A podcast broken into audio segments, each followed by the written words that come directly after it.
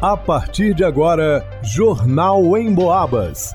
As notícias da região, de Minas e do Brasil, você ouve aqui na Emboabas, em 92,7 e 96,9. Emissoras que integram o sistema Emboabas de comunicação.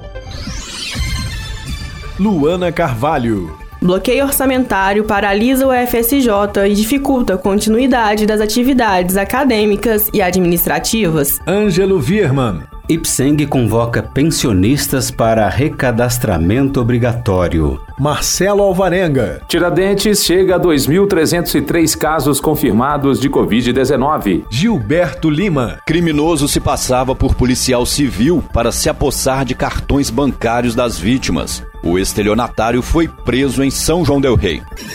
Jornal em Boabas.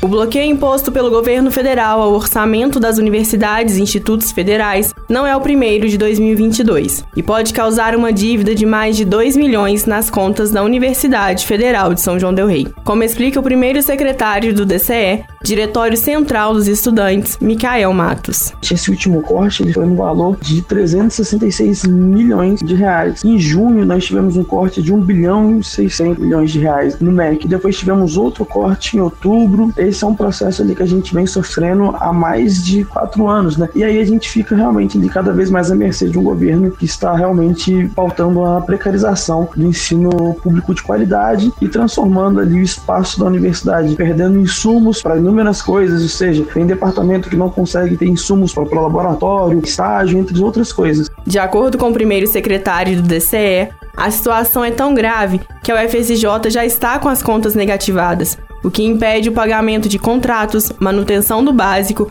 assistência estudantil, entre outras. A UFSJ atualmente ela está sem dinheiro, ou seja, todo o trabalho que a UFSJ estava fazendo, ele vai ficar impossibilitado até que esse dinheiro seja pago, né? Esse novo corte, desse novo congelamento das verbas, ele é um corte ainda maior. Os outros cortes, eles não mexeram no que já estava empenhado. Então, assim, todos os processos da universidade que já estavam empenhados, eles também foram congelados. E aí, isso vai entrando outras coisas. Compra de papel higiênico, detergente, sabão, álcool em gel, máscara, tudo isso está inviabilizado porque a universidade não consegue utilizar esse dinheiro, mesmo que isso já tinha sido descrito né, no papel.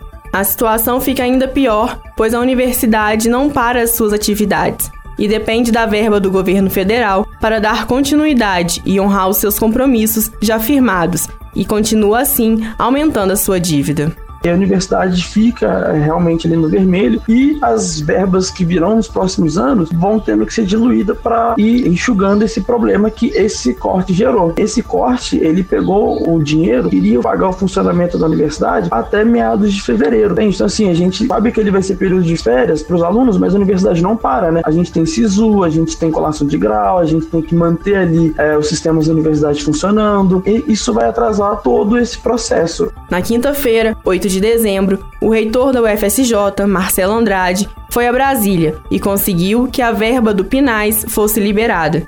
Ainda que boa parte dessa verba esteja empenhada nos restaurantes universitários e bolsas socioeconômicas, ela não aborda bolsas como a de monitoria, pesquisa e extensão, iniciação científicas e outras bolsas que auxiliam os alunos a suprir as necessidades na cidade. Segundo Micael, o valor vem cada vez menor para a universidade. Assim, cada vez menos alunos são beneficiados pelas bolsas socioeconômicas e deveria ser o contrário. O investimento deveria estar crescendo. Micael também reforçou a importância do auxílio das bolsas. Afinal, é ele que mantém muitos alunos da UFSJ nas cidades em que estão situados os seus campos. Para o Jornal em Boabas, Luana Carvalho. O IPSENG, Instituto de Previdência dos Servidores do Estado de Minas Gerais, faz um alerta aos pensionistas que ainda não realizaram o recadastramento anual e obrigatório. O não recadastramento pode suspender o pagamento do benefício que é realizado mensalmente. O recadastramento presencial foi retomado em abril deste ano. Para regularizar, o pensionista deve entrar em contato com a unidade regional do IPSENG e a necessidade de agendamento prévio. Esse agendamento eletrônico deve ser realizado pela página www.mg.gov.br ou pelo aplicativo MG App, disponível para download gratuitamente nas plataformas Android ou iOS. Em situações que o pensionista estiver impossibilitado de locomoção por problemas de saúde, deve solicitar a visita domiciliar por meio do Ligue Minas, telefone 155, telefone fixo, ou DDD 31 30 69 6601, celular ou fora do estado. Eu repito, o Ligue Minas é 155 e o celular é o DDD 31 30 69 6601. Mas atenção para alguns detalhes importantes. Caso seja tutelado, menor sob guarda ou menor de 18 anos, o recadastramento deve ser feito na presença do pensionista e de seu representante legal. Se o pensionista é curatelado, o recadastramento deve ser feito pelo seu curador. Nesse caso, não é necessária a sua presença. O recadastramento é individual, ou seja, beneficiários de uma mesma pensão deverão se recadastrar individualmente. E o recadastramento não pode ser feito por meio de uma procuração, hein? A agência regional do IPSENG em São João del Rei é na Avenida Doutor Cid de Souza Rangel, número 101 no centro. Os telefones para mais informações são o 3371 2830, repito, 3371 2830 e o 3373 2979, 3373 2979, no horário de 7 às 17 horas, de segunda a sexta-feira. Para o Jornal em Boabas, Ângelo Vierman.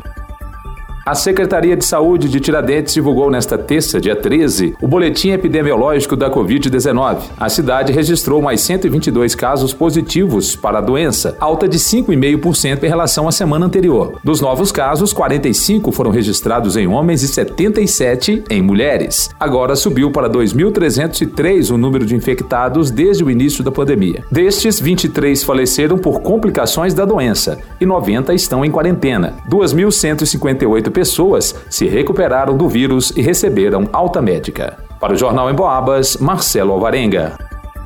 Na noite de ontem, por volta das 21 horas e 28 minutos, uma mulher de 42 anos, moradora da Vila Nossa Senhora de Fátima, em São João Del Rei, procurou a delegacia de polícia e relatou que seu pai, um cidadão de 72 anos, foi vítima de um estelionatário, o qual se passou por policial civil para tentar se apossar do seu cartão bancário e senha.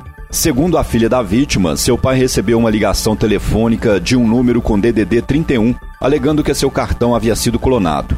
E ainda que haviam efetuado uma compra no valor de R$ 1.850 e que precisaria da senha do cartão para solicitar o bloqueio. E que, além disso, o cidadão precisaria pegar uma folha em branco para escrever um boletim de ocorrência do fato, pois o estelionatário afirmou ser policial civil, lotado no primeiro distrito de polícia civil da cidade de Barroso. O criminoso alegou ainda que iria se deslocar até a residência da vítima em questão para pegar o cartão.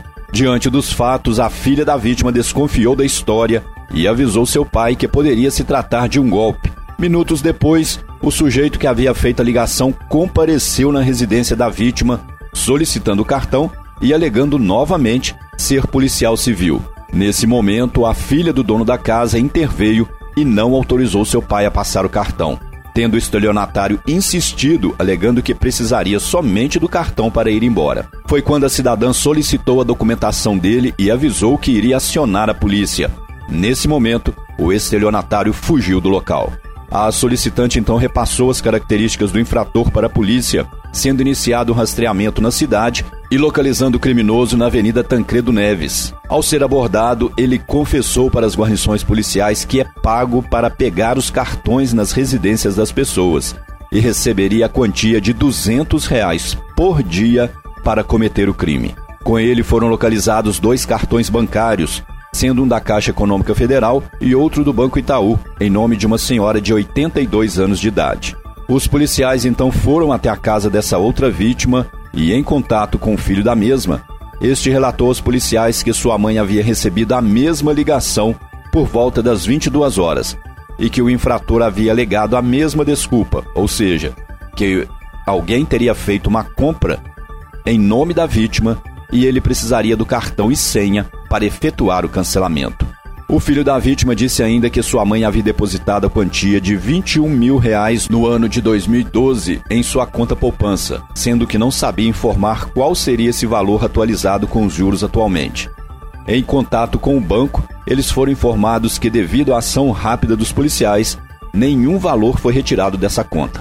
No momento em que foi detido, o criminoso, um homem de 22 anos, natural da cidade de Porto Feliz, estado de São Paulo, já estava nas proximidades da agência do Banco Itaú, no centro da cidade. Ele recebeu voz de prisão e foi conduzido até a delegacia para demais providências. Para o Jornal em Boabas, Gilberto Lima. Segundo pesquisa da Cantar Ibope Mídia, 83% da população do Brasil ouve rádio, da maneira tradicional ou pela internet. Aliás, de 2019 para cá, o consumo de rádio pela internet cresceu 186%. Ou seja, para os especialistas da pesquisa, o rádio cada vez mais faz parte do dia a dia das pessoas, seja de forma tradicional ou em sua versão digital. Falando em digital, você pode ouvir o Jornal em Boabas e mais um monte de programas a hora que quiser. É só acessar a área de podcasts do emboabas.com. Aliás, você já baixou o aplicativo da Emboabas? Já curtiu nossas redes sociais? Vai lá!